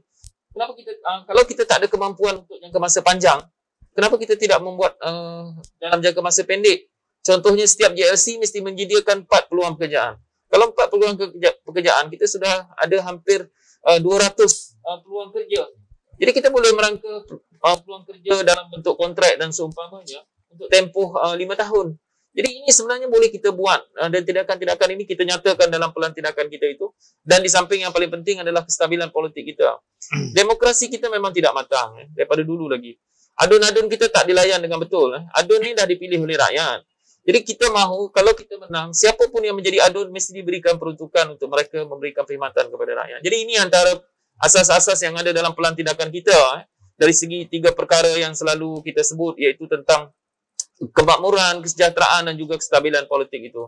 Jadi memanglah ada yang kita detailkan uh, dalam itu tapi secara asasnya saya yakin bahawa kalau kita bertindak mengikut apa yang telah kita rancang ini dia akan memberikan sesuatu yang terbaik kepada rakyat negeri Melaka. Dan saya lihat dalam plan tindakan ini ada memberi uh, apa tu mengiktiraf kedudukan ketua pembangkang setaraf Exco dan bagi sebelah uh, manifesto daripada Barisan Nasional hmm. akan melantik lima adun. Ya. Jadi apa bezanya pelantikan lima adun dengan uh, pengiktirafan kedudukan ketua pembangkang sebagai exco? Dia Setaraf exco. Dia sebenarnya kalau kita lihat eh, dalam konteks demokrasi, sebenarnya lantikan adun ini banyak sebenarnya dibuat di Sabah sebenarnya yang sebelum daripada ini. Tetapi saya tak fikir untuk Melaka dia sesuai. Kerana Adakah apa? keperluannya? Dia sebenarnya lantikan adun tambahan ini tidak ada keperluan. Kerana di Sabah itu, tujuan melantik lima adun itu, kerana kita tahu bahawa Sabah itu mempunyai komposisi kaum yang pelbagai. Jadi ada sebahagian yang minoriti itu tidak mendapat tempat eh, dalam kedudukan. Tapi tidak berlaku di Melaka sebagainya. Jadi saya fikir itu tidak ada keperluan. Tetapi ketua pembangkang itu sebenarnya pengiktirafan kepada dia sebenarnya ketua pembangkang boleh menjad, uh, memainkan peranan yang penting dalam semak dan imbang kerajaan ini. Sebab itu kalau kita lihat selalunya ketua pembangkang dia mewakili juga adun-adun yang lain itu. Jadi mereka boleh memberikan banyak pandangan dan kalau mereka diberikan kemudahan-kemudahan ini mereka boleh berfungsi uh, bukan setakat kepada adun tetapi mereka adalah sebahagian daripada apa yang kita sebut sebagai esko kerajaan negeri juga. Walaupun mereka tak duduk dalam mesyuarat esko kerajaan negeri mereka boleh memberikan banyak pandangan-pandangan. Kalau dia dah diberikan peruntukan dia boleh mengadakan mesyuarat dengan adun-adun dia dan dia boleh menyatakan pandangan-pandangan dia persediaan dia untuk sidang Dewan Undangan Negeri dengan dasar-dasar yang baru. Ini lebih lebih baik berbanding dengan model yang kita ada. Dia setaraf adun saja walaupun dia ketua bangkang tapi dia setara adun saja. Tanpa kemudahan-kemudahan ini, dia tak dapat berfungsi dengan baik untuk menyelaras adun-adun yang lain itu. Tadi Tuan Haji sebut uh, istilah kestabilan politik kerajaan stabil. Kerajaan stabil ini untuk memang menarik sokongan pengundi baik bagi Barisan Nasional Ya. Perikatan sebab semua nak politik yang stabil sudah sudah sudah fed up dengan apa yang sedang Ya. berlaku. Jadi ini soalan hipotetik. Hmm. Apakah jika berlaku tak ada mana-mana pihak Ya. memenangi 15 kerusi? Jadi kurang simple majority. Jadi hang assembly akan berlaku. Jadi apa akan terjadi pada masa ini? Dia sebenarnya saya lihat eh dalam model politik yang ada pada hari ini, uh, mungkin uh, kedudukan itu suka uh, untuk dicapai. Kerana saya yakin bahawa rakyat akan membuat pertimbangan berdasarkan uh, kepada uh, sokongan mereka. Eh. itu itu antara keyakinan saya. Dalam uh, keputusan uh, yang akan ada pada harap, uh, pada selepas 20 hari bulan eh akan ada satu parti yang mempunyai majoriti. Dan saya yakin bahawa sebahagian parti yang dipilih itu akan mempunyai majoriti 2 per 3 itu uh, keyakinan saya lah. Sebab rakyat tahu untuk membina politik stabil dia harus memilih sebuah kerajaan yang mempunyai kesepakatan dan mempunyai masa depan yang baik. Itu satu. Yang kedua adalah saya lihat bahawa sebenarnya dalam politik Malaysia, kalau kita melihat kepada hang uh, uh, majority itu dia tergantung di situ 14 14. Sebenarnya dalam politik Malaysia kita tak uh, tak tak seharusnya bimbang dengan itu. Eh kerana kita Boleh mempunyai model ada kepelbagaian untuk kehadapan itu sebenarnya. Kalau kita mengutamakan rakyat, macam saya sebutlah, kalau kita mengutamakan rakyat, kita sepatutnya tak membubarkan Dewan Undangan Negeri ini uh, mencadangkan pembubaran dalam keadaan kita menghadapi pandemik COVID-19 ini. Jadi sebenarnya ini antara perkara yang saya fikir bahawa ke depan itu uh, uh, apapun keadaannya Malaysia mesti pergi ke depan dan politik kita harus lebih matang dan kita harus mencari satu penyelesaian kepada politik Malaysia untuk jangka masa uh, panjang itu. Okay, ah, satu soalan kepada Dato' Halim. Adakah Dato' Halim berasa bimbang dengan 22 calon bebas? Adakah uh, calon bebas ini akan mem, meng, uh, apa apa nama tu membawa satu cabaran kepada calon Pakatan Harapan khususnya calon uh, apa tu PKR ataupun calon bebas ini uh, mereka, peranan mereka tidak begitu menonjolkan. Pada saya calon bebas yang uh, masuk bertanding Hmm. sebanyak 22 tempat yang di bertanding pada saya tak ada jadi kesan apa-apa pun. Sebab kalau ikut sejarah dulu mantan pengurusi DAP negeri uh, Gol Yang San bersama lima orang keluar pada DAP dan bertanding bebas pun tak mencapai kemenangan pun. Walaupun uh, uh, apa, pengurusi tersebut telah berkhidmat selama lima penggal lima penggal jadi kesan dia tak besar. Dia cuma sebagai pengacau saja. Ha, dia ada 22 dun yang dia bertanding tu. Ha, kebanyakan uh, Melayu. Melayu. Jadi pada saya tak ada jadi terjejas pun di segi kempen Pakatan Harapan. Yang satu saya tak tak tak berapa faham dan kurang jelas kenapa putra ni Dato' Ibrahim Ali nak tanding ah uh, parti dia lah bukan dia lah. apa apakah rasionalnya Dia sebenarnya kalau kita lihat nak buat kacau ke atau apa Betul lah ini adalah hasil manifestasi uh, kecewaan orang Melayu kepada UMNO kepada Perikatan Nasional. Jadi akhirnya orang Melayu mencari parti-parti baru dan kita tak nafikan bahawa Putra adalah uh, rasa kecewa uh, serpihan-serpihan UMNO. Sebenarnya Putra itu keseluruhannya adalah daripada bekas uh, adik-adik UMNO, yang beberapa UMNO juga. eh. Dan uh, kita lihat uh, ini adalah kekecewaan mereka kepada UMNO. Jadi uh, manifestasinya adalah mereka sendiri tubuhkan parti dan lawan balik uh, uh, UMNO itu. Sebenarnya kalau mereka nak lawan, eh, parti kalau mereka mengatakan isu DAP, isu Hmm. apa, mereka melawan di kursi-kursi khususnya begitu. Tetapi bila UMNO ada di situ ataupun Barisan Nasional ada di situ, mereka tetap akan uh, melawan juga eh, kepada dasar-dasar yang dibuat oleh uh, Barisan Nasional itu sendiri. Jadi saya fikir itu adalah kecewaan dalaman di kalangan pemimpin-pemimpin UMNO asalnya dan akhirnya mereka melawan UMNO itu sendiri. Okey, uh, kita sampai kepada penghujung program. Jadi sebelum kita berakhir, berakhir apakah yang ingin disampaikan oleh Dato' Halim kepada pengundi Melaka khususnya mereka yang berada di luar Melaka? Apakah pesanan uh, kepada pengundi Melaka? Sekarang tinggal lima hari lagi untuk berkempen sebelum uh, pembuangan undi pada 20 bulan.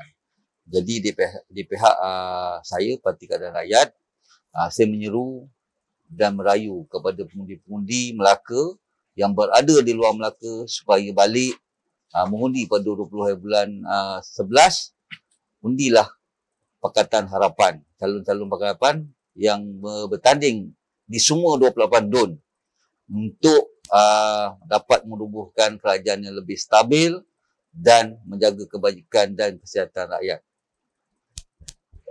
Terima kasih. Uh, pesanan Tuan Haji? Memanglah uh, harapan saya eh, agar mereka yang berada di luar Melaka itu kembali eh, balik uh, ke Melaka melaksanakan tanggungjawab kita untuk mengundi dan uh, memanglah kita di Pakatan Harapan itu kita telah diberikan amanah 22 bulan dan kita telah uh, buat apa yang terbaik untuk rakyat negeri Melaka di mana mereka boleh menilai eh, uh, prestasi yang telah kita tunjukkan dan uh, memanglah harapan kita adalah untuk memacu Melaka ke hadapan itu uh, sebagai sebuah negeri yang cukup dihormati eh, untuk uh, uh, di peringkat bukan sahaja dalam negara kita tapi juga di peringkat antarabangsa. Melaka pernah jadi sebuah negeri tersohor uh, dalam uh, di peringkat antarabangsa dan sebenarnya bukanlah satu yang mustahil eh, untuk kita memacu ke hadapan berdasarkan uh, kemampuan Melaka. Sebab itu bagi saya, mereka yang berada di luar Melaka ini, memang kita harus punya rasa tanggungjawab kita untuk pastikan bahawa kita mengundi pada 20 hari bulan bersama dengan Pakatan Harapan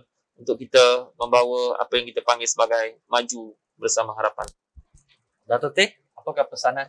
Oh, saya juga ingin mengambil kesempatan ini untuk memohon, ha, merayu, ha, merayu pengundi-pengundi ha, negeri Melaka agar menyokong eh, dan mengundi semua calon-calon Pakatan Harapan.